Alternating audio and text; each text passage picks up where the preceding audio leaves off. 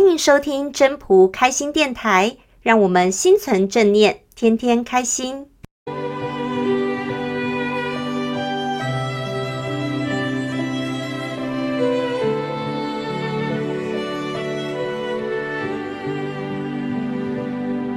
第五十二章：天下有始。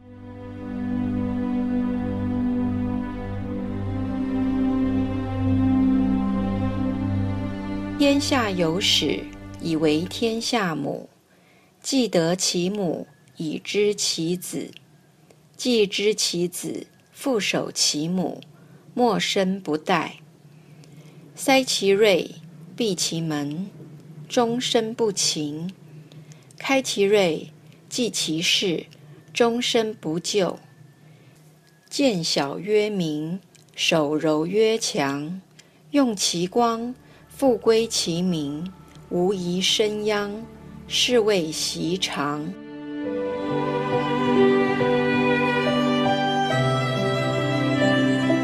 语义：天地万物都有本源，这个本源我们就说是道，所以也是天地万物之母。既然能了解道，就可以认识德了。既然能认识德，就可守得妇道，那么终身都不会有危险。塞住感官的出口，关闭欲望的门，那么终身都不会有病痛。开启感官的出口，帮助欲望的产生，那么终身都不可救治。能够察见细微，才算是明；能够守住柔弱，才算是坚强。运用小的亮点是理智的光明，可以照亮别人，其实是照亮自己，这样不会给自己带来灾害。懂道的人才会有德的表现，这就是因习常道。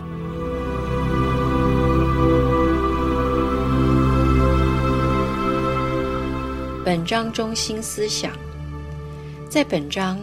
既得其母，以知其子；由母去推子，知子去复守其母。这个母当然就是道，我们的子就是德，所以守德就会去护道。德都守不住的人，就没有办法去护道。道和德应该要连在一起。德是有形的，从有形的做起。再趋向于无形。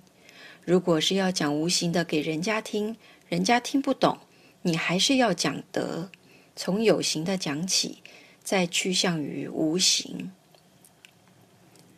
我们在讲《道德经》的每一个章节，都是在教导我们如何从修身开始，从最小的点开始，一步一步的往上推。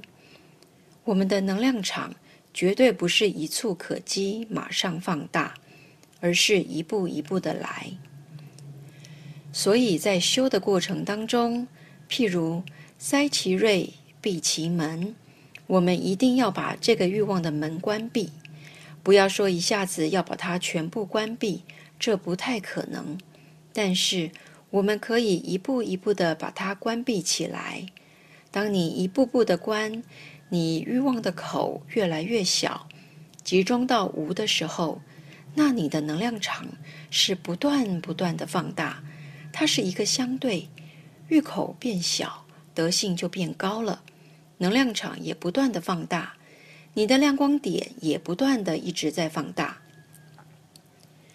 在这个运作的过程当中，其实它是持续不断，不能有休息，不断的一直动。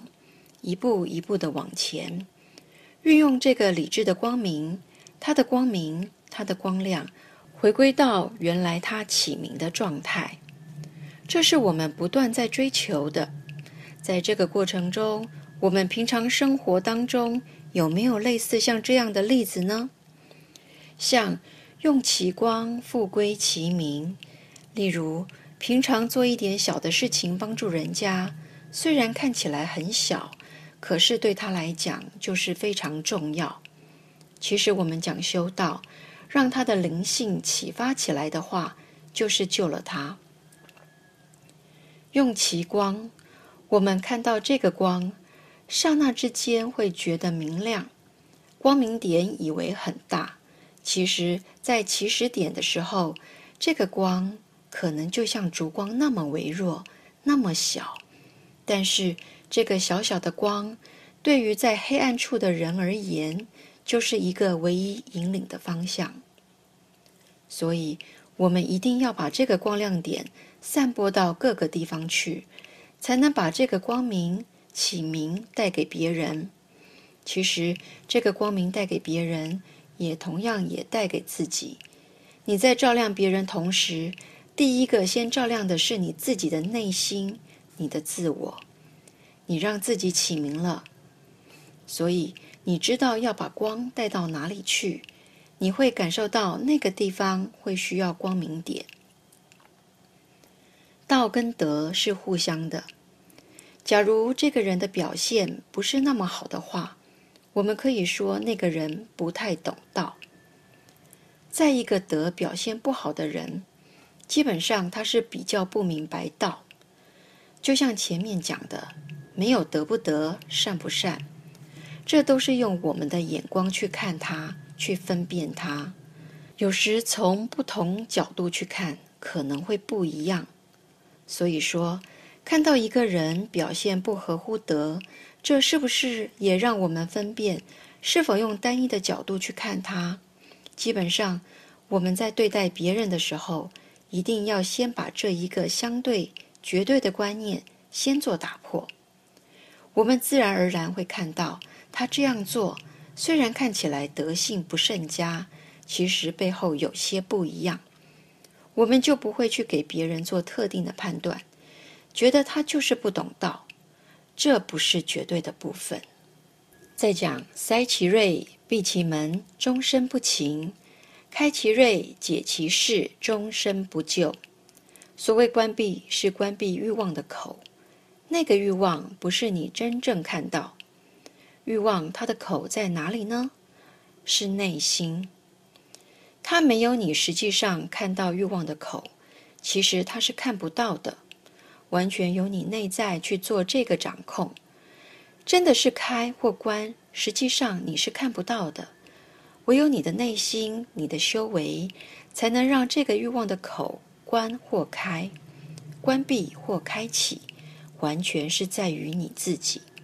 所以，当你懂得修德的人，自然懂得怎么去收敛，去把这欲望收敛起来。没有修德的人，他是不懂的，他只有完全的张开，而且不断的放大，不止开，而且不断的放大。但是，一个懂得修道的人，他是会把这样子的一个口，在内心看不到的那个口，逐渐收回来的。